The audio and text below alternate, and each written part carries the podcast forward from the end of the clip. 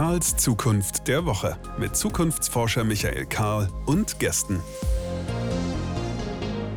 Willkommen zurück, Karls Zukunft der Woche und wieder. Wieder, wieder, wieder diese Frage nach der Zukunft. Herr je, wir reden halt nicht genug drüber, dann müssen wir das sozusagen stellvertretend nachholen.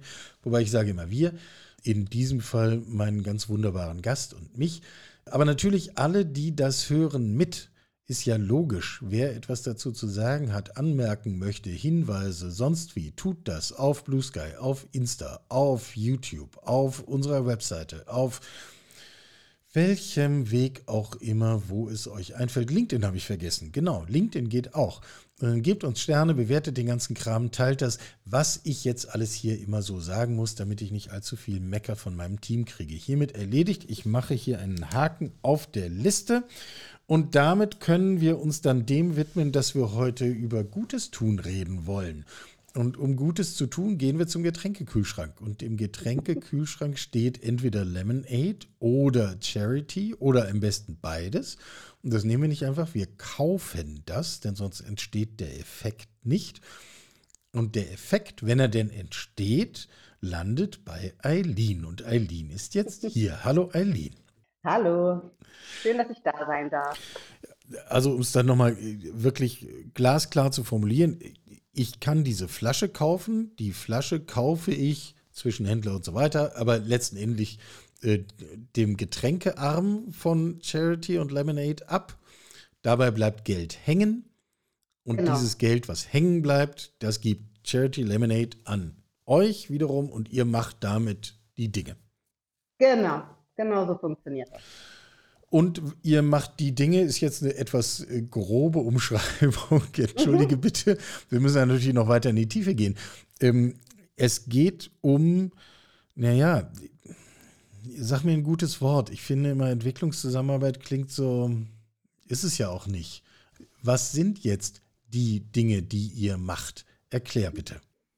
Okay, also letztendlich ähm, erlauben wir es zivilgesellschaftlichen Organisationen, das sind ähm, NGOs, immer irgendwie gemeinnützig eingetragen in den Anbauregionen der ähm, Rohzutaten der GmbH. Also das ist sozusagen der rote Faden, dass wir immer ähm, dort ansetzen, ähm, arbeiten wir mit diesen Organisationen oder eigentlich viel besser ähm, fördern wir Projekte und Ideen, die diese umsetzen wollen. Also wir, wir haben sozusagen kein eigenes Programm. Ich vergleiche das immer ganz gerne mit wie so ein Start-up-Prozess, in dem wir sagen, wir glauben an die Idee, hier habt ihr ein bisschen Geld ähm, und dann werden die umgesetzt und wir dürfen das begleiten. Also haben auch tatsächlich das Privileg, diese Prozesse zu begleiten und lernen dabei ganz viel.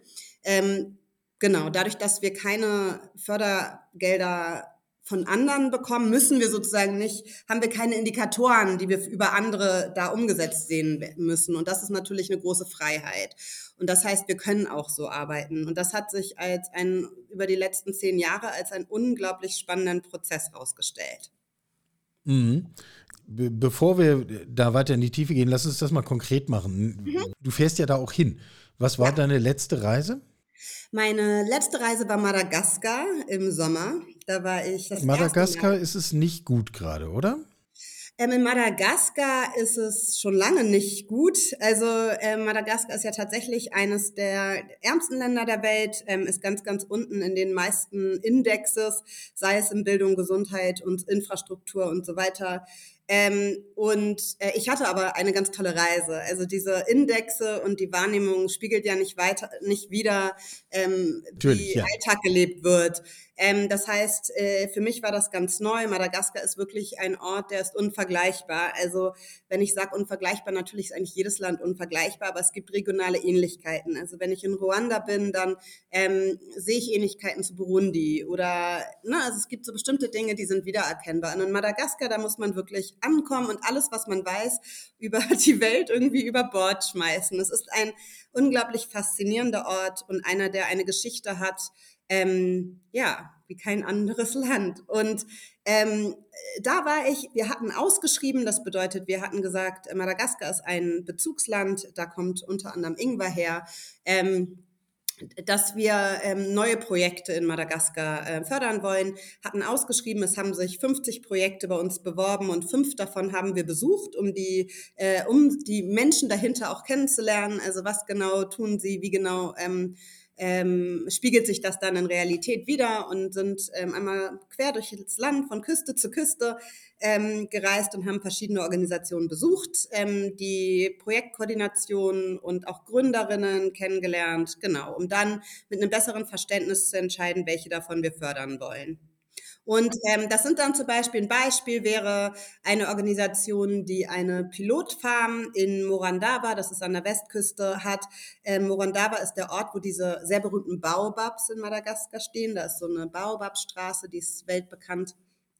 Und ähm, dieser Ort ist ähm, unglaublich trocken, ähm, hat relativ wenig, also hat wenig Wasser, ähm, hat sonst auch ist nicht besonders fruchtbar, ähm, aber hat ähm, ganz natürlich Potenzial, weil es hat ähm, Menschen, die äh, irgendwie ihren, ihren Lebensunterhalt verdienen müssen und hart arbeiten und Genau, und die haben eine, diese Organisation hat eine Demo-Farm oder eine Pilotfarm gemacht, in der sie über die letzten Jahre schon ähm, landwirtschaftliche Innovationen getestet hat und die dann zusammen mit verschiedenen Gruppen von Frauen aus Dörfern, die umliegend sind, ähm, ja, ausprobiert hat, damit die dann ihre eigenen ähm, Felder und ihre eigenen kleinen, eigenen ähm, Ländereien mit diesen neuen Technologien, die sind sehr ähm, ja, Low Barrier, also niedrigschwellig, aber total wichtig, ähm, die dann selber umsetzen und damit halt höhere Erträge erzielen, um die dann auf den lokalen Märkten zu verkaufen. Das ist so ein der Projekt, es relativ simpel. Das haben wir besucht. Ähm, wir waren an einem Ort, wo es um Vanillefarmen ging, ähm, Vanillefarmer in, also zu unterstützen, zu skalieren. Ähm, genau, also es sind wirklich ganz viele verschiedene Foki, die da gesetzt werden. Ja. Mhm. Mhm. Und du sagst, ihr habt ausgeschrieben, das heißt, über die Kontakte, über den, den Bezug der Rohstoffe für die Limonade, macht ihr da irgendwie im Umfeld bekannt. Übrigens, es gibt uns und übrigens gibt die Möglichkeit, ähm, etwas von uns zu bekommen. Was gebt ihr außer Geld?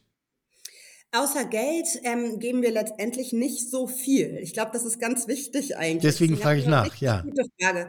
Äh, wir geben unser Netzwerk und das Vernetzen zwischen Organisationen, weil ich sehe uns immer so ein bisschen wie aus so einer Vogelperspektive, dadurch, dass wir in so vielen Regionen mit Organisationen arbeiten, dass wir oft sagen können, hey, äh, wir sind keine Expertinnen in ähm, Drip Irrigation oder neuen Bewässerungssystemen, aber wir haben letztes Jahr mit dieser Organisation gearbeitet und die haben das durchgeführt. Ich vernetze euch mal.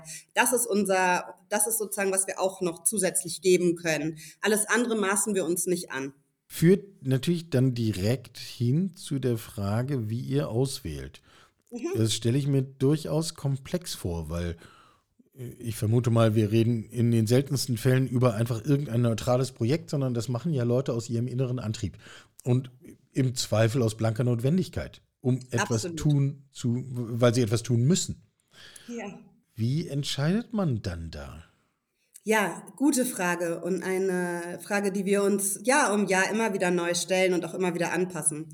Also vielleicht fange ich ganz vorne an. Wir haben in 2016 gemerkt, okay, dieses ähm, Modell ähm, des sozialen Business funktioniert und die, ähm, das wächst, also auch unsere Mittel wachsen. Wir müssen jetzt anders auswählen. Vorher war es so, dass oft über Kontakte, ähm, vor allen Dingen auch über äh, Produzierende ähm, die Projekte zu, der, ähm, zu dem Verein gekommen sind. Und dann war klar, okay, wir sind da, dem sind wir entwachsen. Wir brauchen jetzt irgendwie ein System. Also das, was wächst, ist die Sache mit der Limonade. Es kommt einfach genau, Geld bei genau. an. Und mit dem Wachstum natürlich auch, dass die Mittel, die dadurch ja. für uns zur Verfügung stehen. Sag mal kurz, in, dass wir bewegen uns in welcher Größenordnung pro Jahr?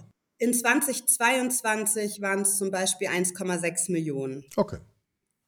Genau. Gut, nur, nur dass ähm, wir so eine Hausnummer haben. Was ja, total, klar. Und wir haben ähm, dann gesagt, okay, wir wollen mehr Projekte, aber wie können wir das entscheiden und wie kommen diese Projekte zu uns? Und haben dann erstmal einen Beirat einberufen, also Menschen, die sich auskennen im Sektor, ähm, um uns bei Entscheidungen zu helfen und auch bei diesem Prozess.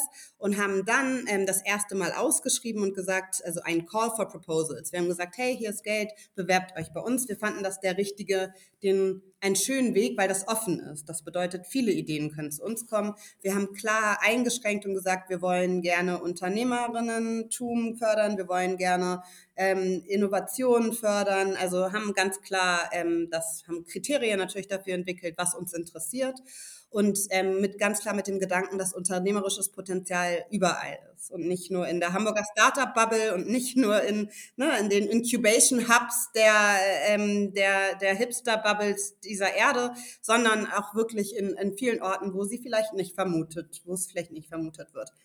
Und dann haben wir ausgeschrieben und das war gar nicht so einfach, weil uns ja keiner kannte. Das bedeutet, äh, wir haben dann tatsächlich ganz viel über unsere Kontakte gearbeitet. Ich persönlich habe vorher sieben Jahre in Südafrika gearbeitet. Ich habe in London studiert im entwicklungspolitischen Kontext. Bedeutet, ich hatte viele Kommilitonen, die jetzt an vielen anderen Orten der Welt waren und so weiter. Diese Netzwerke haben wir genutzt. Ja. Haben dann in das erste Mal, glaube ich, so 20 Bewerbungen bekommen aus mehreren Ländern und haben äh, uns die angeguckt, äh, alle gelesen, Fragen gestellt und dann überlegt, okay, welche Idee finden wir oder was ist am, ähm, was finden wir ist, können wir am besten umsetzen oder kann am besten umgesetzt werden. Also wie so eine Feasibility Study letztendlich. Und dann äh, sind wir, haben wir, glaube ich, vier Projekte ausgewählt von diesen fünf. Und dann haben wir gemerkt, okay, wir haben aber immer noch ganz viele Mittel und dieser Prozess fühlt sich noch nicht so richtig gut an. Dann haben wir dann angepasst. Wir haben die Bewerbungsform angepasst, haben nochmal ausgeschrieben. Dann haben wir an viele so äh, NGO-Schirmorganisationen in Ländern geschrieben. Also haben gesagt, hey, äh, könnt ihr bitte an eure Mitglieder weiterleiten und so weiter. Und dann bei der zweiten Ausschreibung waren dann irgendwie 40 Bewerbungen da. Und ab der zweiten Ausschreibung war das so, dass wir gelistet waren. Und zwar bei so Organisationen wie äh, Funds for NGOs oder es gibt dann halt so Fundraising-Website. Ähm, da mussten wir nichts aktiv für tun. Ähm, das, äh, und mittlerweile ist unsere über so Website Harvesting. Wir müssen nur auf unser Homepage schreiben, Call for Proposals Open und dann äh, landet das in ganz vielen dieser ähm, Module. Bedeutet mittlerweile hat sich das vereinfacht, also verselbstständigt und wir kriegen bei einer offenen Ausschreibung 250 Bewerbungen im Schnitt. Also müssen da nicht mehr viel tun. Offen heißt in dem Fall global offen. Global offen. Also wir haben natürlich, wir haben Projektländer, die sind ganz klar benannt in dieser Ausschreibung. Das sind momentan sieben ähm, Länder, äh, die sich anlehnen an die Bezüge der GmbH. Ähm, und genau, und da in den Ländern dann offen. Und ähm, wir haben, das hat sich einfach verselbstständigt und gleichzeitig ist ein ganz großer Faktor gewesen, dass wir natürlich jetzt über die letzten zehn Jahre mit insgesamt 80 Organisationen schon gearbeitet haben. Und manchmal, wenn die Projekte zu Ende sind, dann sagen die natürlich in ihrem Netzwerk weiter und sagen, hey, bewerbt euch doch mal dort. Ähm, und so kam das dann. Oh, wir haben gehört äh, von der Organisation, dass ihr Gelder habt wir haben dieses Projekt, also das Netzwerk der geförderten Organisation alleine hat dann schon so eine Selbstständigkeit da reingebracht. Die Entscheidung ist dann tatsächlich sehr schwer. Wir haben eine Vorauswahl, in der wir ähm, versuchen, immer auch lokale Perspektiven mit einzubeziehen, die uns helfen zu verstehen. Dann haben wir eine, also einen mit dem, wir haben ein internes ähm, Advisory Board, wir haben ein externes Advisory Board. Ähm, wir benutzen unsere lokalen PartnerInnen und ähm, auch Ex-Partnerinnen vor allen Dingen, also Organisationen, mit denen wir nicht mehr zusammenarbeiten, aber natürlich in irgendeiner Form auch noch weiter in Verbindung stehen, um uns auch bei der Auswahl zu helfen, mit einer lokalen Perspektive natürlich. Ähm, und über viele, viele Runden, insgesamt drei Stück, wählen wir diese Projekte aus. Es ist nicht so, die Bewerbung kommt rein und wir sagen, ja, geil, lass machen, ähm, jedes Projekt wird besucht, bevor es gefördert wird. Und, ähm, und Gibt es Projekte, wo du aber trotzdem diesen Impuls hast, also wo das reinkommt, dir ins Handy flattert oder auf den Schreibtisch oder in welche Form auch immer? Und du sagst, ja, verdammt nochmal, ich weiß, das muss jetzt noch einmal durch die ganze Mühle, aber ich, das ist sofort von jetzt auf gleich ein Herzensprojekt und eigentlich würde ich es sofort machen wollen? Ja, absolut. Was wäre das? Total, das gibt's. Und ähm, dann muss ich mich aber selber tatsächlich wirklich immer sehr selbst regulieren, weil ich weiß, ähm, ich bin zwar nicht in Sales und ich bin nicht im Vertrieb, aber wenn ich etwas äh, vertrete und wenn ich an etwas glaube, dann kann ich das jedem an, also wirklich, ich kann das jedem verkaufen. Ähm, und das muss ja trotzdem fair bleiben. Und das heißt, ich muss trotzdem noch versuchen, so neutral und objektiv drauf zu gucken, so, soweit das möglich ist. Mhm.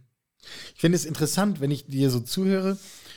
Du schilderst ja im Grunde so, ein, so eine Entwicklung, so einen Wachstumsprozess für ein x-beliebiges Startup, äh, was ihr jetzt nicht seid, aber äh, wenn ich mir jetzt ein x-beliebiges vorstelle, wäre das ja eine völlig erfreuliche, aber unspektakuläre Geschichte. Man guckt, wo was geht und da, wo was geht, da macht man ein bisschen mehr und dann macht man noch ein bisschen mehr und wächst so seinen Weg dahin. Gleichzeitig, wenn wir über Entwicklungszusammenarbeit, Projektförderung, solcherlei Dinge reden, setzen wir ja normalerweise gewaltig hohe Gerechtigkeitsmaßstäbe an. Ich darf mhm. keinen bevorzugen, ich darf keinen benachteiligen, ich muss das alles richtig machen. Wie passt das eigentlich zusammen? Ja, interesting. Also ich glaube, ähm, du hast völlig recht. Ich glaube, da muss man zurück. Und zwar, warum machen wir das alles?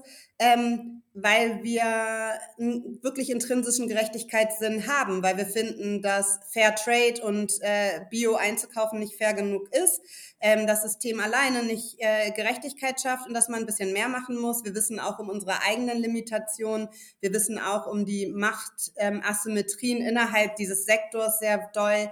Ähm, und wir finden es ungerecht, dass es so eine Lotterie ist, wo auf der Welt man geboren ist, um zu gucken, was für Perspektiven man hat und ob man irgendwie. Was es Stand heute hat. zweifellos ist, das ist eine genau. Lotterie, ja? Genau. Und ähm, damit beschäftigen wir uns sehr viel, darüber denken wir sehr viel nach. Und das heißt, eigentlich finden wir, dass es kein einziges Produkt auf der Welt geben dürfte, was nicht in irgendeiner Form ähm, darüber nachdenkt, wie es weiterhin noch Gemeinwohl ähm, unterstützen könnte oder wie es ähm, ja, zur Gerechtigkeit beitragen kann. Und wenn wir in den, mit den Ländern oder wenn die GmbH mit Ländern im Handel ist, in der ganz, die ganz klar nicht keinen gerechten Zugang haben zur Weltwirtschaft, dann ist es ähm, ja einfach eine Verantwortung, ähm, dafür zu sorgen, dass vielleicht noch ein kleines bisschen mehr getan wird. Also da sind so viele verschiedene Motivatoren dahinter, die sagen, es ist eine Frage der Verantwortung und Gerechtigkeit und nicht nur eines altruistischen Ansatzes, der sagt, oh, wir geben jetzt. Ja? Würdest du das tatsächlich so generell formulieren? Ich frage nochmal nach, denn der Punkt scheint mir schon wichtig zu sein. Es sollte eigentlich kein einziges Produkt geben, was nicht eine gute Antwort darauf hat, wie es etwas mehr Gutes in der Welt schafft als sich ja, selbst? Absolut. Das würde ich so generell sagen. In 2023, wenn man gründet, dann finde ich das fast verantwortungslos, nicht darüber nachzudenken. Ähm, einmal, welcher Schaden richtet mein Produkt oder die Lieferkette oder was damit in, in irgendeiner Form zu tun hat an? Und ähm, zweitens, also wie kann ich den mitigieren und welchen Mehrwert kann ich schaffen? So. Das finde ich schon. Also es ist meine, mein persönlicher Ansatz und wenn ich so in die Startup-Bubble gucke, denke ich jedes Mal, wir brauchen eigentlich fast nichts mehr. ähm, und wenn man dann den dritten weiß ich nicht, Hipster-Kaffee auf den, auf den Markt bringt oder den nächsten, das nächste Produkt, dann könnt, wie kann das sich unterscheiden? Und ich glaube, dass Mehrwert oft über so unspektakuläre Dinge stattfinden, generiert werden kann. Es muss ja nicht immer ähm, ja, ein krass neues System sein, was man da aufbaut. Manchmal sind es sowas wie, ich gebe 5% meines Umsatzes oder wie jetzt Lemonade 5 Cent oder wir, ähm, keine Ahnung, ja, also irgendeine Regelmäßigkeit, in dem ähm, geteilt wird, ist es ja letztendlich. Und teilen muss man ja nicht ausschließlich aus einem altruistischen Ansatz, sondern auch einfach aus einer, aus einer Verantwortungsperspektive.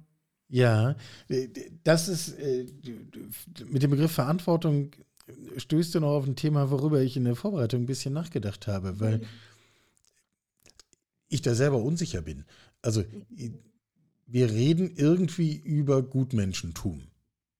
Mhm. Was ein Begriff ist, der aus meiner Sicht völlig zu Unrecht diskreditiert ist, weil was soll schlecht daran sein, ein guter Mensch zu sein? Also so. Gleichzeitig habe ich ein komisches Gefühl, jetzt in die Welt rauszufahren, nach Madagaskar oder Peru oder ja. weiß der Himmel wohin, und den, äh, den Wohltäter zu spielen und aus ja. so einer Pose nicht rauszukommen. Andererseits habe ich mir die Frage gestellt, vielleicht ist das auch ganz angemessen. Also vielleicht äh, wird genau das eigentlich von uns verlangt, nämlich tatsächlich was zu tun. Mhm. Ja, also es ist eine interessante Frage oder eine, also ein interessanter Gedanken, der ähm, ganz wichtig ist, weil natürlich im Kontext der EZ, aber auch in diesem Rausfahren und Wohltätertun natürlich auch. EZ viele, ist Entwicklungszusammenarbeit, ähm, ne? Genau, ähm, viele Prozesse ähm, aus einer diskriminierungssensiblen Perspektive und auch aus einer historischen Verantwortung heraus. Also wenn man, man kann sich ja den Entwicklungszusammenarbeitssektor nicht angucken, ohne koloniale Kontinuitäten mitzubedenken. Das heißt, ähm, es ist ein sehr sensibler Raum eigentlich. Und ähm, das heißt, wenn man der Begriff White Savior oder der White Savior Industrial Complex, der weiße Retter, letztendlich der aus ähm, Teju Cole, ein afroamerikanischer Autor, ähm, hat diesen Begriff in zwei, 2012 über Twitter eigentlich das erste Mal gedroppt. Ähm, in einem zwölf äh, Tweet-Thread hat er gesagt, ähm, wie kann es sein, also sinngemäß, wie kann es sein, dass weiße Organisationen, die ja eigentlich auch verantwortlich sind für die Misere in vielen Ländern des globalen Südens oder da, wo schwarze und braune Körper, darauf hat er es bezogen, sind in irgendeiner Form leiden. Jetzt die sind, die retten, obwohl sie ja die sind, die Schaden angesetzt, angerichtet haben. Das ist exakt meine daraus Frage. Hat, genau, daraus hat er ähm, den äh, White Savior Industrial Complex ein, ein ge, getermt, also diesen Begriff etabliert in einem Artikel in The Atlantic, den kann man googeln, der ist sehr gut. Wir googeln das stellvertretend und tun den Link in die Show Notes, dann Vereinfachen wir das. Genau. Perfekt. Und ähm, dieser Gedanke dann, also das setzt sich dann wieder über Bildsprache, über wie geredet wird, über Projektpartnerinnen, also wie man sich selber zentriert, ne? who is the hero of the story und so weiter.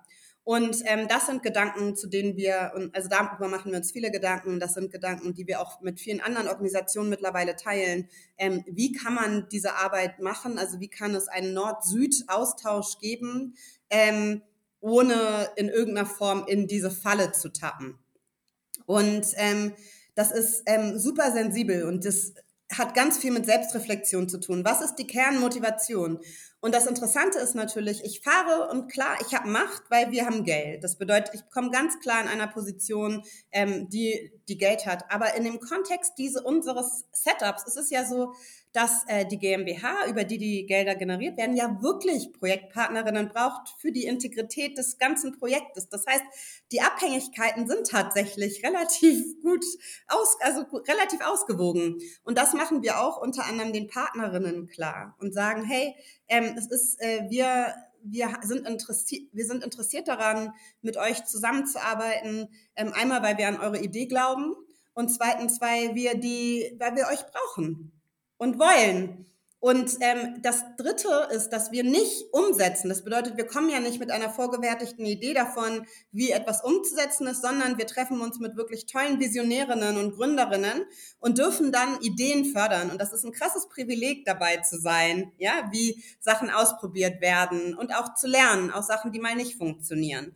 Und das hat ganz viel mit der Haltung zu tun, mit der eigenen Haltung, mit der Lern, äh, mit der wie sagt man das, wissbegierig zu sein, ja, lernbereit ja, zu sein, ja. ohne voreingenommen mit Rat zu kommen und zu sagen, Im besten Sinne, so, geht ja nicht. Im besten Sinne neugierig, ne? Absolut. Ähm, also im Sinne von möglichst viel aufzunehmen und zu verstehen. Du hast vorhin das so schön beschrieben im, im Sinne von Madagaskar. Man kommt da hin und muss erstmal alles vergessen, was man über die Absolut. Welt gelernt hat. Das ist ja genau dieser Schritt. Jetzt könnte man äh, also nur um den Gedanken zu schärfen, jetzt könnte man sehr einfach einwenden und sagen, naja, wenn das euer Interesse ist, dann zahlt den Lieferanten doch einfach doppelt so viel für den Ingwer. Mhm. Dem Lieferanten, und das ist eine GmbH-Perspektive, die ich natürlich nur bedingt einnehmen kann, weil ich nicht für die GmbH arbeite, ähm, aber ähm, die GmbH bezahlt ja schon einen höheren Preis. Die GmbH bezieht ja schon ausschließlich Fairtrade. Die GmbH bezieht ja schon ausschließlich Bio. Bedeutet, der Mehrwert wird ja in der Lieferkette schon generiert. Ja, und mit, meistens mit Produzierenden, die schon relativ viel tun. Also ich bin oft bei Besuchen dabei, ähm, weil das oft auch in Regionen ist, wo dann Projektpartnerinnen sein, sind. Und das sind meistens Produzierende, die schon Mehrwert geschaffen in ihrem eigenen Umfeld. Die sind zertifiziert, die haben ihre eigenen Schulen, die sorgen dafür, dass ihre irgendwie Produzierenden auch noch weiter irgendwie ihre Livelihoods verbessern und so weiter. Das passiert ja über dieses, über diesen Prozess auch schon. Und, aber jetzt haben wir den Gedanken präziser. Das heißt, euer Punkt ist zu sagen, das ist alles Pflicht. Genau. Du sollst keine Ausbeutung finanzieren, du sollst genau. keine Gifte finanzieren, du sollst fair zahlen, du sollst deinen Partner nicht über den Tisch ziehen, weil du mehr weißt als er oder sie, äh, etc. pp. Ja. über den Teil müssen wir nicht reden, das müssen wir sowieso machen. Ja. Und jetzt kommt ihr und sagt, und on top ist es die Aufgabe für jedes einzelne Produkt, uns die Frage zu stellen, welchen Mehrwert erzeuge ich durch den Vertrieb, durch die Erlöse, durch die blanke Existenz, durch die Nutzbarkeit, was auch immer meine konkrete Absolut. Antwort ist. Ja. Richtig verstanden? Genau. Ist das jetzt, also auch wieder nur um den Gedanken richtig zu verstehen, ist das jetzt eine Bullabü-Perspektive? Also ist das sozusagen in deiner, meiner Bubble, ist das zu 150 Prozent anschlussfähig? Das ist überhaupt gar keine Frage. Ja. Ähm, aber wir reden ja über einen globalen Maßstab. Mhm. Haben wir Ähm, Grund zur Annahme, dass das zum, zum Default-Setting wird, wie wir über das nachdenken, was wir tun? Ja. Ähm, also ich kann mit Bullabü-Perspektive, also alleine mit dem Begriff nicht so viel per, äh, anfangen. Ich würde sagen, ganz klar, es ist meine idealistische Perspektive, die sich das wünscht. Ja, Ja. Also sie sich wünschen würde, dass das eine Perspektive ist, die eingenommen wird. Ich saß vor gar nicht so langer ähm, Zeit mit unter anderem Micha Fritz, der ja auch schon mal, ähm, glaube ich, bei dir zu Gast war. Der war Ähm, hier im Podcast zu Gast, können wir auch verlinken, genau. Genau, ähm, wir waren zusammen auf einem Panel ähm, zu beim, ich glaube, Food Innovation Camp und da ging es auch um, um Gründen. Und da habe ich ganz kurz, also nur laut nachgedacht und meinte, naja, es ist ja schon absurd, dass Fair Trade, also fairer Handel, ein, nicht die Default-Perspektive ist. Also wenn man Ja. gründet und sagt, ich muss jetzt irgendwie an eine Lieferkette, dass man darüber nachdenkt, ich möchte fair handeln und das bedeutet im Umkehrschluss, wenn ich mich dafür nicht entscheide, entsche- entscheide ich mich dafür, an einem ausbeuterischen Standard teilzuhaben. Ja? Das ist übrigens, ich glaube, das kann man in jedem Supermarkt sehen. Und sofort auch die Handlung abprüfen. Wenn wir nicht draufkleben würden, was ist hier Bio, sondern überall draufkleben würden, nicht Bio, nicht Bio, nicht Bio und die anderen wären unbeklebt, dann würden wir uns anders verhalten. Ganz genau. Und ich habe einfach nur laut gedacht und alle waren so, oh, hm, stimmt. Und ich dachte, na ja, aber das ist doch eigentlich, was dann passiert. Also wenn du jetzt gerade gründest, dann ist natürlich der perfekte Zeitpunkt, darüber nachzudenken. Ne? Wie, wer möchte ich sein? Für was stehe ich? Welche Prinzipien äh, vertrete Yep. ich und wie möchte ich handeln? Sich in dem Moment dann nicht für eine faire Lieferkette zu entscheiden, ist ja auch eine bewusste Entscheidung. Ne? Und das war ganz interessant. Die haben alle so gegrübelt und ich dachte so, hä? Das ist ja eigentlich relativ obvious. Bedeutet, ja, nochmal zurück. Äh, es ist natürlich ein Ideal, eine, ein bisschen utopisch, ein bisschen Idealismus dabei. Ähm, aber ich glaube, das beschreibt mich ganz gut. Also, dass du das brauchst, da gibt es sowieso überhaupt gar, gar kein Vertun, sonst wärst du definitiv falsch an deiner Stelle und du machst nicht den Eindruck, als wärst du es. Ich frage mich schon, mh, wenn wir jetzt mal einen Haken dahinter machen, dass wir so einen Anspruch erkennen, das wäre ja eine sehr schöne Zukunftsthese. Ja, In Zukunft brauchen wir genau das und zwar überall. ja. Mm, Dann stellt sich ja die nächste Frage, wenn das denn tatsächlich alle machen, führt das denn wirklich zu mehr Gerechtigkeit? Oder bleibt das ein Tropfen auf den heißen Stein? Also ist das wirklich ein Hebel, den wir nutzen können, um global zu mehr Gerechtigkeit, zu spürbar mehr Gerechtigkeit zu führen? Jein, also ja und nein. Ich glaube, ähm, jeder, der das Fairtrade-System kennt, weiß auch, dass ähm, das ist nicht die, das ist nicht die, der eine Ansatz, der ähm, ohne Fehler ist. Ja, also ich glaube, das muss man schon auch sich eingestehen, dass der, das System, wie es jetzt ist, einfach weil es bestimmte Dinge noch nicht berücksichtigt, dadurch, dass ähm, zum Beispiel ähm, mit, Mitarbeitende oder Tagelöhner äh, noch nicht abge über die Lizenzier Lizenzierung der Produzierenden einfach manche Menschen immer noch nicht abgedeckt sind. Das ist einfach so. Ähm, und auch, weil, wenn es zum Beispiel sich ja für das Fair Trade System orientiert sich am Mindestlohn in den jeweiligen Ländern. Das bedeutet nicht unbedingt, dass mit dem Mindestlohn ein wirklich irgendwie ähm, gutes Leben gelebt werden kann. Also es sind natürlich noch Schrauben, die nachgebessert werden müssten. Aber ich glaube schon, dass Handel und vor allen Dingen Tarife und wie global ähm, über Handel Profit generiert werden kann, ungleich verteilt ist und da ungleiche Mächte äh, stehen. Und deswegen glaube ich schon, dass der Handel ähm, einer der wirklich wichtigsten Hebel ist. So. Mhm. Ähm, und, und der faire Handel weg vom, vom, vom Label oder der Zertifizierung, der faire Handel, der jeder hat die gleichen Karten und die gleichen Optionen. Ja, ähm, das da sind natürlich viele verschiedene Prozesse, die da noch nicht mitgedacht sind, wie ausbeuterische, äh, unternehmerische, äh, unternehmerische Tätigkeiten, keine Ahnung, wo der Kobalt in Kongo herkommt und so weiter und wem das gehört. Also Eigentumsfragen würden sich dann noch wieder stellen. Da sind natürlich viele Dinge, die wir noch weiterdenken müssen. Aber ich glaube schon auf jeden Fall, dass der Handel einer der großen Hebel ist. Ja, gehe ich mit, gibt es ja auch Beispiele dafür. Wenn, wenn Menschen einfach anfangen, andere Dinge zu kaufen, dann Spätestens bei der Frage, was lege ich als Supermarktbetreiber in meine Regale, da potenziert sich die Entscheidung und das geht dann nochmal über drei Stufen mit Einkauf und Großhandel und so weiter nach hinten raus und geht dann am Ende sehr viel schneller, als man üblicherweise, also zum Beispiel als wir politische Veränderungen herbeiführen können. Genau. Gleichzeitig aber natürlich ungesteuert. Was treibt denn diese Entwicklung aus deiner Sicht? Äh, sorry, die Entwicklung, dass es nicht, dass nicht fair gehandelt wird? Nein, ich wollte jetzt mal über das Positive denken. also, die, denn die andere Frage, die ist ja leicht zu beantworten, nämlich die Fiktion, dass wir zu billigen, aber anständigen Massenprodukten kommen, wenn wir auf den gesamten sozialen, ökologischen Komplex pfeifen. Ja. Das war die, die Fiktion. Es hat sich herausgestellt, das ist nicht nur menschenverachtend, sondern auch in vielerlei anderer Hinsicht unklug. Und deswegen gibt es daneben andere Strömungen. Und ich frage mich, was treibt das? Was treibt eine Entwicklung dazu, dass mehr Menschen eure Limonade trinken? Was treibt das, das? Das ist ja mehr als nur eine gute Limonade. Ehrlicherweise muss man ja zugeben, es gibt mehr als nur eine gute Limonade auf dieser Welt. Absolut. Ja, und es gibt ja auch mehr als, ähm, es gibt ja auch andere Produkte. Also es gibt ja auch Richtig. andere Modelle Richtig. und so weiter. Genau. Ähm, immer mehr.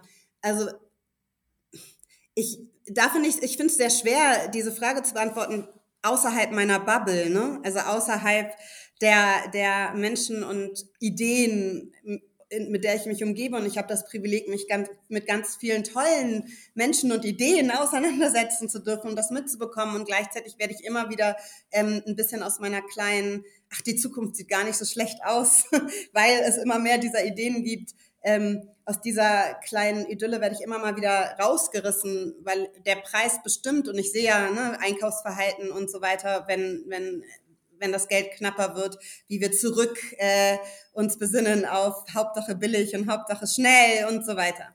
Ähm, also was es treibt, ist, glaube ich, mit, also ein, eine, eine soziale Verantwortung und Mitgefühl. Ähm, und ich natürlich ist es falsch, individuelles Konsumverhalten ausschließlich dafür zu verantwortlich zu machen und die ähm, Industrie und Standards ähm, nicht in die Verantwortung zu nehmen. Und gleichzeitig sind wir natürlich gefragt, Richtungen vorzugeben, sei es über, ähm, über politische Partizipation, sei es über Forderungen und sei es darüber, wie wir einkaufen. Es hat schon, ist schon auch ein Hebel. Und ähm, ich glaube schon, dass politische Bildung ähm, das wirklich ein frühes Auseinandersetzen damit, was äh, billige Mode für Konsequenzen hat, ähm, was Gerechtigkeit in, in Konsumgütern bedeutet, dass das schon was verändert und auch noch mehr Menschen dazu treibt, wirklich ähm, nicht teilhaben zu wollen an einem ja fast auch tödlichen, ähm, ja für manche Menschen tödlichen ähm, System im, im wie wir einkaufen. Und ja, und das ist mein persönliches Dilemma immer wieder zwischen dem Individuellen, also sauer darüber sein, dass das auf, auf das Individuum abgeschoben wird, ohne ähm, Standards, ähm, und, und Gesetze und Industrie in Verantwortung zu nehmen. Und gleichzeitig kann ich das Individuum daraus ja nicht nehmen, weil eine Gesellschaft ist made up of people. Wir sind alle Teil dessen. Ähm, Total. Genau. Das haben wir hier im Podcast auch schon oft diskutiert. Die Frage, ja. natürlich ist der kurzfristige Hebel bei den kollektiven Entscheidungen sehr viel größer. Wenn wir genau. morgen aufhören, Kohle zu verbrennen, dann haben wir einen Rieseneffekt. Und genau. zwar einen Effekt, den du nicht herstellen kannst, den kann ich auch nicht herstellen. Nein. Ähm, weder professionell noch privat. Gleichzeitig sind wir eben als Individuen nicht aus der Rechnung raus, genau. sondern tragen unsere Verantwortung und haben unsere Stimme, müssen die nicht nur in der Urne, sondern auch sozusagen im gesellschaftlichen Diskurs. und müssen ja dazu beitragen und, und unserer Verantwortung gerecht werden. Absolut. Und ich glaube, das ist halt eine Gleichzeitigkeit, die muss ich auch immer wieder lernen zu akzeptieren. Ja. ja. So, und, ähm, und ich würde gerne noch einen Faktor mit da reinbringen. Und das ist ein Teil, den wir, zu dem wir gerne noch beitragen wollen, ist auch das Bild von ähm, Menschen, auch und unter, unter anderem auch von unternehmerischen Umsätzen im globalen Süden ähm, zu verändern. Und das bedeutet, ähm, dass wir durch viele unter anderem durch wirklich schlechte Spendenwerbung und unter dem Begriff White Charity, der Gedanke irgendwie schwarze Kinder mit Fliegen in den Augen, ähm, über, die, über die vielen letzten Jahre ein Bild geschaffen haben, in dem ähm, Menschen immer als passiv und immer als nur ähm, ähm, nehmend dargestellt werden. Und ähm, damit auch irgendwie ein Gefühl ein Gefühl geschürt wurde, was Mitleid sozusagen ausschließlich über solche Bilder generiert. Ja, oder auch, und es geht mir nicht um Mitleid, aber auch Verantwortung total rausgegangen, genommen wurde. Und zwar ein Gedanke, diese drei Euro oder den Euro oder die 50 Cent, die du jetzt gibst, ähm, die gibst du, weil du unter anderem, weil dein Wohlstand unter anderem ein Grund dafür ist, dass die Welt so ist, wie sie ist. Also diesen Bezug, den persönlichen Bezug darzustellen und zu sagen, es ist eigentlich ähm, jetzt nicht meine, mein, mein, meine, meine Wohltätigkeit, sondern einfach ein, das ist das Richtige, ja, ähm, dass wir dadurch ein Bild geschaffen haben, was einfach auch Handel und, ähm, und wirklich ähm, und Unternehmerinnentum, aber auch einfach soziale Verantwortung in, in, ein, in ein weißes Bild ge, gegossen hat und damit ähm, diesen passiven Blick, den wir auf den, auf den globalen Süden, den sogenannten globalen Süden haben, ähm, geschärft hat. Und das bedeutet, dass wir uns in einem, Entmen es ist schwierig, eine Entmenschlichung hat das sozusagen kreiert. Und das heißt, dass der, das, was auf dem Teil der Erde stattfindet, überhaupt nichts mit uns zu tun hat. Und das hat eine Distanz geschaffen. Und das ist ja nicht so. Wir sind ja alle miteinander verbunden. Das sehen wir doch immer wieder. Also es haben die letzten Jahre und das immer wieder ähm, gezeigt, dass wenn wir dieselbe Art von ähm, Intelligenz, äh, Intellekt, ähm, äh, Innovation und Erfinderinnengeist und Technologie oder ne, wirklich auch dort orten würden, dann wäre wär der Weg und die Art, die Art, wie wir uns in Bezug setzen mit Menschen ein anderer. Und das ist etwas, wozu wir einfach grundsätzlich beitragen wollen in der Art, wie wir auch über die Menschen sprechen, mit denen wir zusammenarbeiten, die Ideen, die über unsere, äh, die, die Projekte, die gefördert werden, irgendwie entstehen oder auch schon. Ich habe das Privileg, ich treffe mich regelmäßig mit den tollsten Visionärinnen ja, die eine Vision haben für ihre kleine äh, Gemeinschaft, für den kleinen Ort im Nordosten Ruandas oder so, ja, die krasse Ideen haben und das nicht in einem Start-up-Hub gefördert durch die Stadt mit irgendwelchen Mentorinnen und so weiter umsetzen, sondern in einem völlig anderen Umfeld und meistens unter viel, viel schwierigen Bedingungen. Und ich glaube, das ist eigentlich der Kern. Ich finde, das ist ganz wichtig, ähm, dass das gesehen wird. Ich finde diesen total positiv abrundenden Blick auf unser Gespräch, weil überall dort, wo wir Ausbeutung sehen, überall dort, ja. wo wir auch gewaltsame Ausbeutung sehen, ob das jetzt Krieg ist, ob das Sklaverei ist, ob das Unterdrückung ist, ob das autoritäre Regimes sind, was auch immer, wir sehen immer genau diesen Entmenschlichungsprozess, von dem du ja auch gesprochen hast. Das ist die notwendige Voraussetzung. Ich muss dafür sorgen, dass wir aufhören zu glauben, auf der anderen Seite sind Menschen oder dafür sorgen zumindest, dass sie so weit weg sind, dass ich das verdrängen kann. Und dann kann ich machen, was ich will. Dann steht die Tür für Ausbeutung offen. Und Ganz das genau. Gegenmodell, das finde ich sehr charmant, weil uns wäre jetzt nicht charmant im Sinne von süß, sondern charmant im Sinne von, ich glaube, unfassbar wirkungsvoll. Mhm. Äh, zu sagen, und genau diesen Zirkel durchbrechen wir und wir zeigen eigentlich, wo die Verbindung ist. Insofern ist es nochmal, ich hatte ja am Anfang gefragt, was gibt ihr eigentlich außer Geld? Ähm, das war der Hintergrund dieser Frage. Weil ich dachte, es ist im Grunde sehr klug zu sagen, Geld, gut, die einen haben mehr, die anderen weniger, dann muss man da irgendwie was tun. Aber äh, sich dann darauf zu beschränken und sich damit zu bescheiden, ist ja genau im Interesse dieser übergeordneten Sache. Ja, und, da, und dazu wollen wir beitragen. Wir wollen auch dazu beitragen, auf den Entwicklungs- ähm, politischen Sektor vielleicht auch ein bisschen kritischer zu blicken und auch zu überlegen, was Augenhöhe wirklich bedeutet und auszutesten, was es bedeuten kann. Ähm, und einfach Sachen ja zu entpacken, also bestimmte Grundannahmen zu entpacken. Wir hatten gestern eine Schulklasse, wir haben öfter mal Schulklassen da und dann war so die Frage irgendwie, ja, und wie, wie stellt ihr denn, äh, wie sorgt ihr denn dafür, dass das Geld dann wirklich ankommt? Das ist eigentlich immer die, immer die erste Frage. Ähm, mhm. Und dann meinte ich so, ja, kann ich ganz klar beantworten. Ich überweise die Gelder persönlich. Ich hab, das ist mein, das ist Teil meines Jobprofils. Ähm, und dadurch weiß ich, es ist auf dem Konto angekommen und dann besuchen wir regelmäßig und gucken, ob umgesetzt wurde. Und dann ähm, habe ich gefragt, aber was ist deine Grundannahme? Also warum gehst du davon aus, dass die Gelder nicht ankommen? Und hast du das in deiner lokalpolitischen Gruppe auch schon mal gefragt? Also weißt du, was mit deinen Steuergeldern passiert? Also wie kommt es, dass das Interesse in dem Kontext, wo wirklich im Vergleich sehr kleine Beträge vergeben werden, so groß ist und so viel Misstrauen besteht, aber du ganz klar handelst, ach, das ist ja einfach die Elbphilharmonie für 700 Millionen anstatt 70 Millionen, kein Problem. Cum-Ex-Skandale mit Milliardenverlust, kein Problem.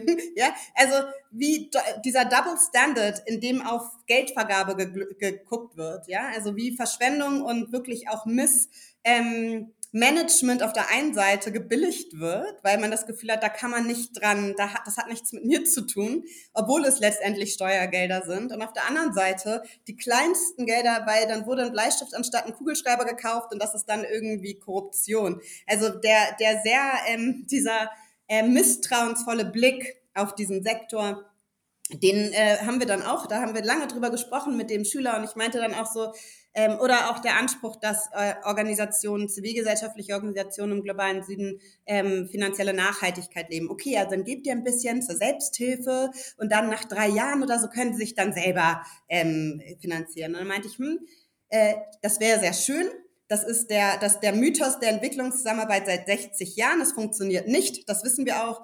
Aber sag mir bitte, wo in Deutschland oder auch in Europa oder im globalen Norden gemeinwohlorientierte Organisationen, die fundraisen müssen, um Gelder zu kreieren, auch Businesses sind. Also hast du den gleichen Anspruch an die Tafel?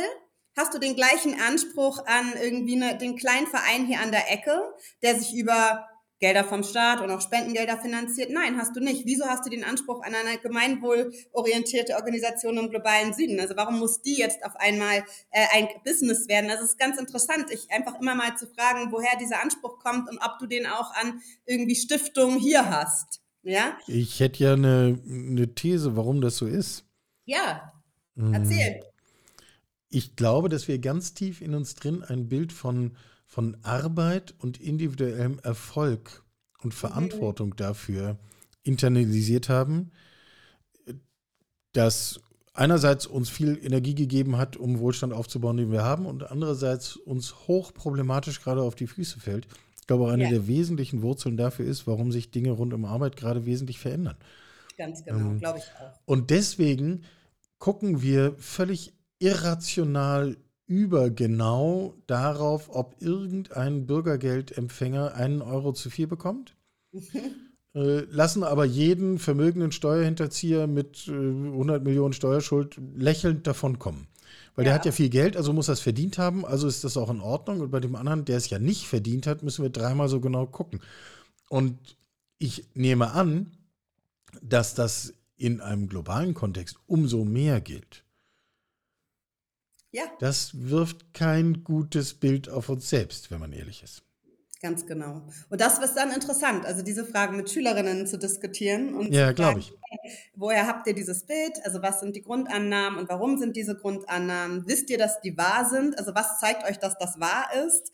Ähm, und das sind, werden dann echt spannende Konversationen. Und ich glaube, das ist das, wenn du fragst, was machen wir noch außer äh, Gelder weitergeben, dann ist es vielleicht auch immer wieder diese Fragen aufzuwerfen und in, in Diskussion zu gehen. Und ich glaube, aber die Sache, Diskussionen richten sich dann eben an die Menschen hier. Das ist ja dann der Unterschied. An die Menschen hier. Und ich glaube auch, was wir tun ist, also ich persönlich bin totale Verfechterin davon, wahrheitsgetreu zu kommunizieren. Und ich habe eine Verantwortung, die vielen tollen Menschen, mit denen ich arbeite, auch wirklich gut zu repräsentieren. Und ihre Arbeit mit wirklich, da bin ich äh, fast kämpferisch versuche ich mich dafür einzusetzen, dass ihre Arbeit gesehen wird für das, was sie ist. Und zwar meistens wirklich toll, meistens äh, mit un unglaublich viel Expertise und Erfahrung. Also viele dieser Menschen machen ihre Arbeit, keine Ahnung, die Gründerinnen von NGOs, mit denen ich arbeite, die machen das seit 35 Jahren, ja, also durch alle möglichen politischen Wellen und so weiter. Die sind Experten und Expertinnen. Und ähm, das versuche ich auf jeden Fall total, äh, manchmal auch sogar kämpferisch zu verteidigen. Also ist dieses Bild von einem einer nehmenden Organisation immer gleich eine ist, die auch in ähm, Local Knowledge, also lokales Wissen irgendwie weg, einfach wegradiert. So und eigentlich sind wir ja diejenigen, die immer wieder in diese Perspektive können, um zu sagen, boah, was habt ihr denn schon alles gemacht? Oh krass, das haben wir alles und so lernen zu dürfen ähm, mit Ansätzen, die uns manchmal wirklich fremd sind, weil wir damit nicht sozialisiert sind, aber dann das Privileg haben, diese zu lernen und darüber mit ihnen auf Journeys. Also ich sage auch immer so, take, take us with you on your journey. Also nehmt uns mit auf diese Reise und ähm, das, ist ein, das ist ein unglaublich spannender Prozess und ich bin ja jetzt auch schon seit fast acht Jahren hier. Ähm, und immer noch da, weil ich das gar nicht mehr, ich mir nicht mehr vorstellen kann, dieses bisschen Energie immer wieder zu bekommen, weil ich habe das Privileg in Zeiten wie diesen, in die ja wirklich man wacht auf, also ich mag auch Schnee nicht besonders gerne, heute schneit es, man wacht auf und jeden Tag ist irgendwie kommt eine Schreckensnachricht, es gibt so viele Konflikte wie schon lange nicht mehr, der Verheilungskampf ist real und so weiter. Aber dann habe ich das Privileg mit Organisationen, die trotzdem ja? Jeden Tag äh, an einem das Ausprobieren etwas in ihrem für ihre Zielgruppe zu verbessern. Und immer wieder und da auch immer wieder kleine ähm, Fortschritte machen. Und das ist ja das gibt mir total viel Energie. Und ich wünschte wirklich jeder hätte den Zugang dazu dass äh, zu diesem immer wieder lernen können. Ich glaube das ist das das ist da das äh, Geheimnis so ein bisschen, dass wir die ganze Zeit lernen dürfen mit Organisation. Ja, ja im besten Sinne dieser Neugier nachgehen, ne? über die genau, wir sprachen. Absolut. Ganz genau. Ja, sehr gut, sehr gut, sehr gut. Wer konkreteres über eure Projekte wissen will, gehe auf eure Webseite, Link dazu in den Show Notes. Wer Durst hat, gehe an den Kühlschrank und kaufe sich ein entsprechendes Getränk und unterstütze damit das, was wir hier die ganze Zeit besprochen haben. Ähm, wir machen für heute mal einen Punkt. Wir haben garantiert nicht zum letzten Mal geredet.